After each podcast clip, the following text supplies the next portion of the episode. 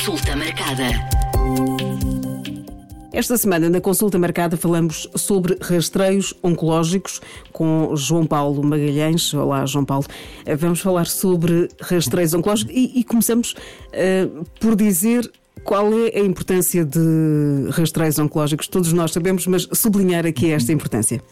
Olá. Um, sim, rastreios oncológicos, até nós uh, denominamos rastreios oncológicos de base populacional. Há vários tipos de rastreios uh, dirigidos a vários tipos de doenças, mas os rastreios oncológicos têm uma, um objetivo muito uh, concreto, que é efetivamente reduzir a mortalidade e as complicações associadas aos cancros através do diagnóstico e tratamento precoce. E aqui a palavra precoce é importante ou seja, nós queremos detectar, e os rastreios têm esse objetivo, que é detectar o mais cedo possível qualquer alteração que, que tenhamos e, e, portanto, com essa, uh, fazendo dessa maneira, possamos uh, intervir uh, com mais sucesso na, na, doença.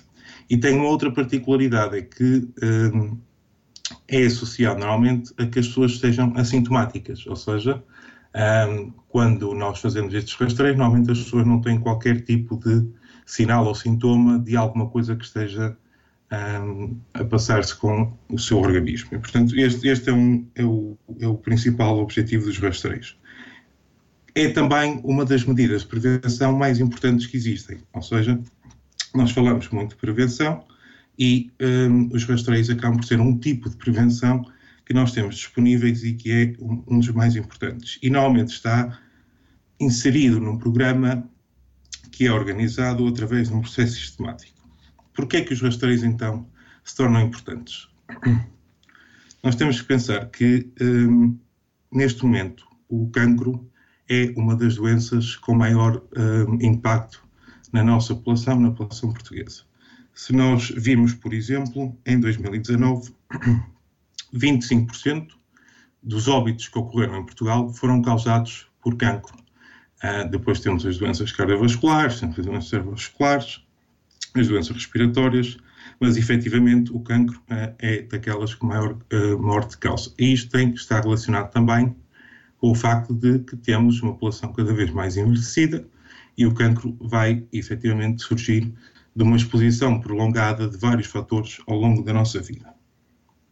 No entanto, é também relevante dizer que o cancro preocupa-nos por uma outra razão que tem a ver com a mortalidade precoce, ou seja, quando nós, quando ela acontece em idades que não seria esperado. Normalmente nós usamos um, um valor, uh, um cutoff, digamos, que é os 75 anos, uh, e Neste caso, o cancro tem uma incidência elevada nas pessoas com menos de 75 anos e também de, de mortalidade. E, portanto, uh, este, este é, um, é, um, ponto relevante pela qual os, os, os rastreios oncológicos uh, se tornam uh, subejamente importantes atualmente e no futuro para que consigamos detectar precocemente, repito, a doença e, deste modo, um, evitarmos complicações e reduzir a, a mortalidade. E temos. Eh, João Paulo, e temos cada vez mais casos de, de, casos diagnosticados antes dos 75 anos? Sim, ex exato, e, e, que vai continuar a aumentar. Portanto, aqui, aqui a questão uh, está relacionada com o facto de que nós vivemos mais anos, mas também estamos expostos a, mais, a maiores riscos. Portanto, o cancro é uma doença genericamente multifatorial.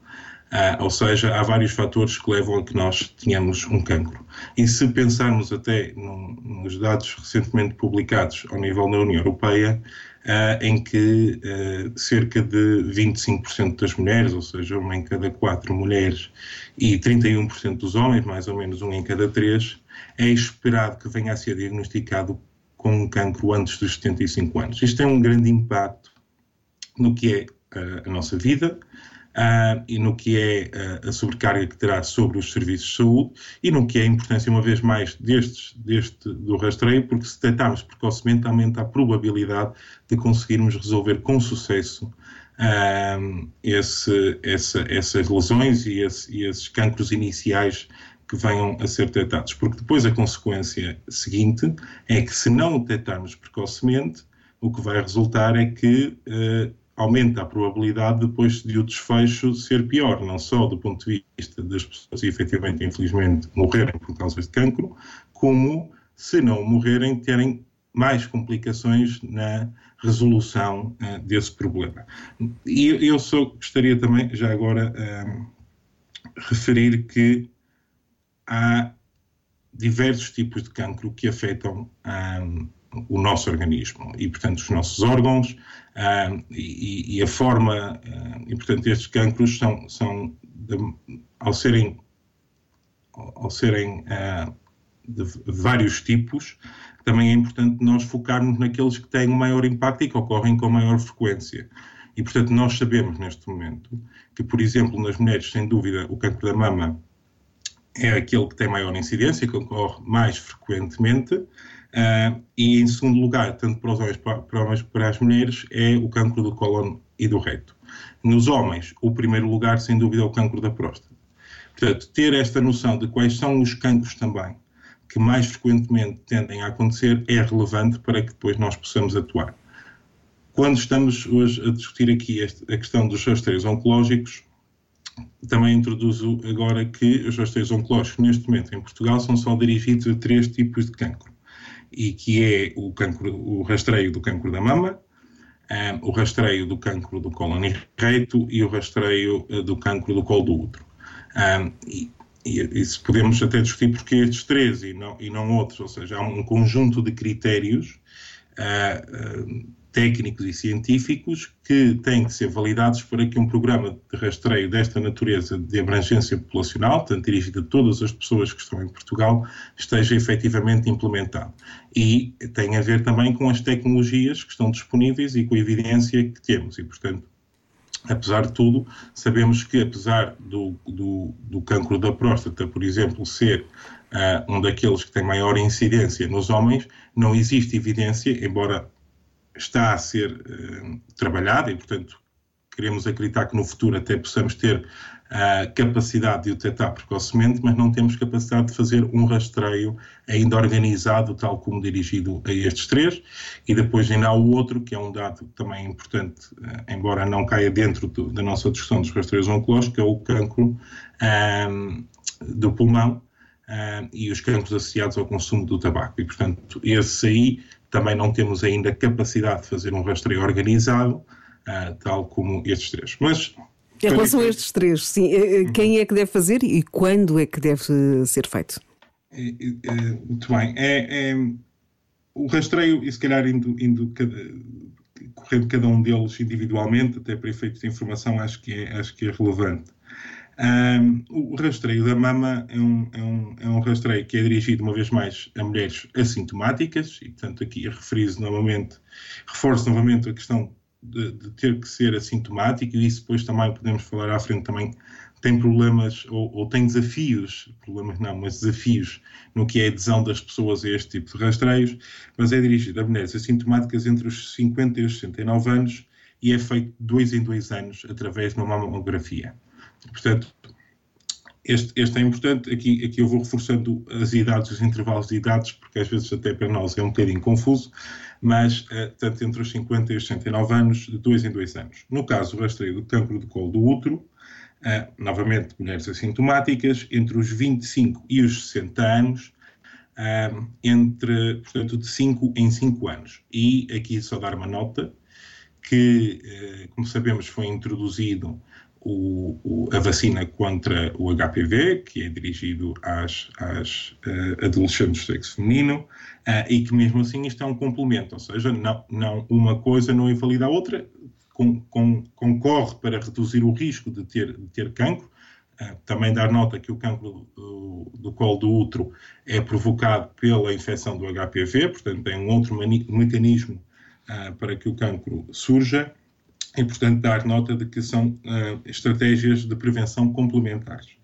E, e, por fim, o rastreio do cancro do colo e reto, que é dirigido tanto a homens como a mulheres, uh, entre os 50 e os 74 anos, de dois em dois anos, e é feita através da pesquisa do sangue oculto nas fezes. E, e se calhar, só para efeitos práticos, uh, para, quem, para quem nos ouve, em termos de de como é que isto se processa. Eu penso que é, que é importante porque às vezes também uh, não é muito claro e não é muito discutido. Um, e começo pelo último, estava a falar do rastreio Cancro Colony Rate, que é aquele que normalmente há mais dificuldades em aderir ao rastreio. Portanto, o rastreio é feito pela pesquisação oculta nas fezes e é feito dois em dois anos. E, e, neste momento, em Portugal, isto é feito através de uma carta de sensibilização que é dirigida para a nossa morada, em que nos questionam se nós queremos ou não fazer, fazer o rastreio e, se assim o quisermos, depois é enviado um kit para fazer a recolha das fezes. Este, estes passos uh, são, são importantes e é importante que as pessoas tenham atenção, não só pelo peso que o rastreio com reto tem, tanto nos homens como nas mulheres, e pela uh, facilidade, entre aspas, diria, que é fazer este rastreio. É um pequeno exame inicial em que se faz esta colheita e depois as pessoas têm que entregar, recebem o seu kit em casa, fazem a colheita e depois entregam no seu centro de saúde. Este ponto é, é, é bastante relevante e devem-no fazer com frequência, portanto, com esta frequência de dois em dois anos, à medida que vão uh, recebendo as cartas de sensibilização nas suas moradas em casa. Em relação ao rastreio da mama, ele é feito, portanto, a convocatória é feita através da Liga Portuguesa contra o Cancro. Um, no Algarve não é, não é a Liga, mas é um, a Associação Oncológica do Algarve, mas o princípio é o mesmo, portanto, há uma convocatória que é recebida uh, por cada utente e que depois uh, informa que se devem dirigir a unidades móveis ou fixas, dependendo do local onde estiverem em Portugal, uh, para fazer essa, essa mamografia. Também dar nota que todos estes rastreios têm uma. Ou seja, está previsto, e daí ser um programa organizado, e, e este é, é, talvez o ponto-chave, que é não só é, é oferecida às pessoas a possibilidade de fazer o primeiro teste de rastreio, como também, se alguma coisa não estiver bem, a haver a garantia de que há uma continuidade em termos de consultas subsequentes. Uh, e, portanto, que é para que também não, não, vamos oferecer algo a pessoas que estão aparentemente bem, que se depois não temos nada para lhes dar continuidade. E, portanto, este é um ponto bastante relevante uh, pelo qual estes programas de rastreio têm que ser organizados desta, desta maneira. E, portanto, qualquer um dos três que estamos a falar aqui hoje uh, depois de fazer estes testes iniciais, está garantido que serão uh, convocadas essas pessoas novamente para um conjunto de testes subsequentes. Só terminar relativamente ao rastreio do cancro do colo do útero, a convocatória aqui neste caso é feita diretamente pelo médico de, de família para fazer a, a devida colheita. Um, portanto, dá nota que há estes intervalos de idades, mas que as pessoas são ativamente convocadas. De qualquer das maneiras, se tal não acontecer, e se a pessoa souber que, por exemplo, uma mulher que tem 55 anos e que nunca fez nenhuma, nem foi convocada, deve ativamente, junto ao seu centro de saúde também, perguntar, nomeadamente ao seu médico de família ou ao seu enfermeiro de família, uh, qual é que é a sua situação relativamente à necessidade de ter que fazer este rastreio, dado nunca ter sido convocada para tal. E, portanto, há uma, há uma ativação junto das pessoas, mas as pessoas também, assim, ficam informadas de que estão, uh, durante este, este período de, de, intervalo de anos e de idades, uh, devem-no um, devem fazer um, para que uh, sejam devidamente uh, controladas e, e, e, um, e, acompanhadas se alguma coisa não, não estiver bem. Portanto, se não foram uh, chamados e está na, na, idade de o ser, devem tomar iniciativa. Em relação à adesão, em relação a estes três rastreios, qual, qual é a adesão que temos em Portugal? O, o, desempenho tem vindo a melhorar consideravelmente e, e, Portugal tem pontuado relativamente bem, até relativamente aos outros países da União Europeia, nesta matéria. Nós, uh, uh, houve um, um, esforço muito grande, nós temos o Programa Nacional uh, para as Doenças Oncológicas organizado pela Direção-Geral da Saúde e temos também agora o Plano Europeu de Luta contra o Cancro e, portanto, há um, há um, há um há uma necessidade clara identificada por todos, eh, nomeadamente por quem tem que tomar as decisões, eh, em termos do que é a importância dos rastreios eh, na luta contra o cancro. E, apesar de tudo, nós, e, começando talvez pelo da mama, temos uma cobertura interessante, ou seja, entre os três que estamos aqui a falar, portanto, repito, o rastreio do cancro da mama, de colo do útero e do colo reto, um, não, a cobertura não é toda igual e, portanto, há aqui desafios que também têm que ser ultrapassados. Mas, mas o da mama é aquele que efetivamente uh, tem melhor cobertura, ou seja, qual, quase praticamente todo o país está coberto, o que significa, todo o país e todas as pessoas, o que significa que, à partida, todas as pessoas de dois em dois anos, completando os seus ciclos, irão ser convocadas para fazer este, este rastreio. No entanto, o que nós verificamos no, na última análise realizada em 2021, e mesmo aqui já considerando o que foi a disrupção causada pela pandemia pela Covid-19 em 2020, foi uma disrupção grande, mas em 2021 houve uma recuperação muito grande uh, para valores pré-pandémicos em termos de, das pessoas aderirem aos rastreios, mas ainda assim na mama verificamos que a adesão ainda é cerca de metade, ou seja, cerca de 50% a 55% das pessoas. E portanto significa que há metade da população não fez este rastreio, ou pelo menos não aderiu desta maneira, podem ter feito noutro uh, noutros locais, uh, mas não no âmbito deste programa organizado. E dizer que não é tão infrequente assim realmente haver uma detecção de casos positivos. Só para nós termos um valor em absoluto uh, aqui, só neste ano, 2021, foram detectados número de casos positivos, o que não significa que seja diretamente o cancro, mas é, há alguma coisa, uh, ou há, há, aparentemente alguma lesão que foi detectada quando, da realização da mamografia e que foram cerca de 2.200 uh, mulheres que foram detectadas com casos positivos. Portanto, significa que há um número grande, elevado e, e reflete a importância do rastreio. portanto, há aqui uma necessidade de que as pessoas procurem mais este rastreio. Uh, para que possamos uh, aumentar a adesão das pessoas ao rastreio de cancro da mama. Em relação aos restantes? Ao, ao, ao restante, portanto, do colo do útero, nós, nós temos cerca de. temos uma grande adesão. Efetivamente, aqui tem a ver mais com a oferta propriamente dita do, do rastreio, porque a cobertura ainda está em cerca de metade. Ou seja, só metade dos locais Uh, neste caso Centro de Saúde, que é onde ele é realizado, é que está a fazer estas, uh, estas detecções, o que significa que há aqui também um trabalho. As pessoas até aderem e, e quase a 100%, quando, quando realmente o médico de família lhes informa dessa necessidade. Eh, aqui há um, há um, trabalho mais do ponto de vista dos serviços em oferecer esta, este rastreio. Em relação ao colony rate, é que é aquele que temos mais dificuldades e é, e é aquele que todos nós temos de fazer um maior trabalho, tanto do ponto de vista dos serviços como das pessoas. E isto há, há vários está bem estudado também, quais são os fatores que eh, impactam aqui, mas eh, nós temos uma cobertura ainda a nível nacional de só cerca de 25, 26%. E, portanto, significa que a maior parte dos serviços não estão, não, não estão a oferecer uh, este, este rastreio e mesmo dentro destes 26% de cobertura, só metade das pessoas é que aderem. Por um lado, tem a ver com a questão também da forma talvez de um pouco de, de, de uh, da forma como a colheita é feita, portanto, é um, é, um, é, um, é um sistema que é enviado para casa, portanto, as pessoas, por várias razões, podem não estar aquela, naquela morada, podem não se esquecer, portanto, há uma ativação, mas esta ativação é diferente do que é as convocatórias dos outros tipos de rastreio, uh, portanto, é muito dependente de cada, de cada pessoa, um, eh, e depois também uh, acaba por apenas só 25, 26% dos serviços é que estão a oferecer uh, uh, este, este rastreio. Portanto, há aqui, há aqui um, um, trabalho muito grande relativamente ao rastreio do campo colônia rede que é essencial. Também é importante referir que uh, a robustez dos serviços, neste caso, até é aquele que é mais difícil, porque perante um, um, quando, quando, se faz a pesquisa sem oculto nas fezes e, é e há um resultado positivo, normalmente o próximo passo a seguir uh, é efetivamente realizar uma colonoscopia. E esse passo a seguir significa que um, é necessário que esse serviço também esteja disponível, o que nem sempre está, ainda por cima, sabendo nós como, como o SNS está em termos de pressão uh, de, de serviços.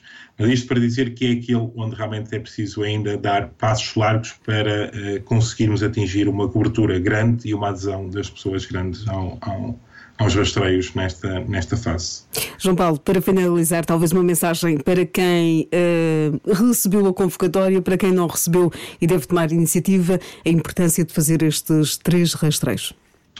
Ah, eu, eu, vou dar três, três notas. Portanto, a, a, primeira é nós aqui tentamos desmistificar um bocadinho e até desinformar, uh, e, ou seja, melhor informar, portanto, não, não ser alvo de desinformação, uh, do, que são, do que são estes rastreios, da importância versus aquilo que é o esperado impacto de nós termos um cancro ao longo da nossa vida, que, que vai continuar a aumentar esse risco uh, nos, próximos, nos próximos anos, e portanto, esta. Termos presente que existem estes três rastreios uh, que têm períodos organizados uh, e definidos e que as pessoas devem ativamente questionar uh, nos seus centros de saúde quando e como o, o devem, o devem fazer. e depois também uma outra nota tem a ver com a gratuitidade destes serviços, portanto nós sabemos que o SNS Portanto, é um, é um, serviço universal, de acesso tendencialmente gratuito, mas que todos estes, estes, estes, serviços e toda a oferta destes rastreios são gratuitos. E são gratuitos para todos, portanto, é, é um sistema altamente equitativo, uh, de igualdade perante todos, portanto, aqui a noção uh, da gratuitidade é também essencial. E, e, por fim, dizer que fazer um rastreio é um ato tão importante como tomar uma vacina ou fazer uma cirurgia. E, portanto, é, é, importante que todos nós tenhamos a responsabilidade de fazer o rastreio sempre que, que indicado. Esta semana falamos sobre rastreios oncológicos. Na próxima semana falamos sobre mais um tema de saúde pública. Consulta marcada.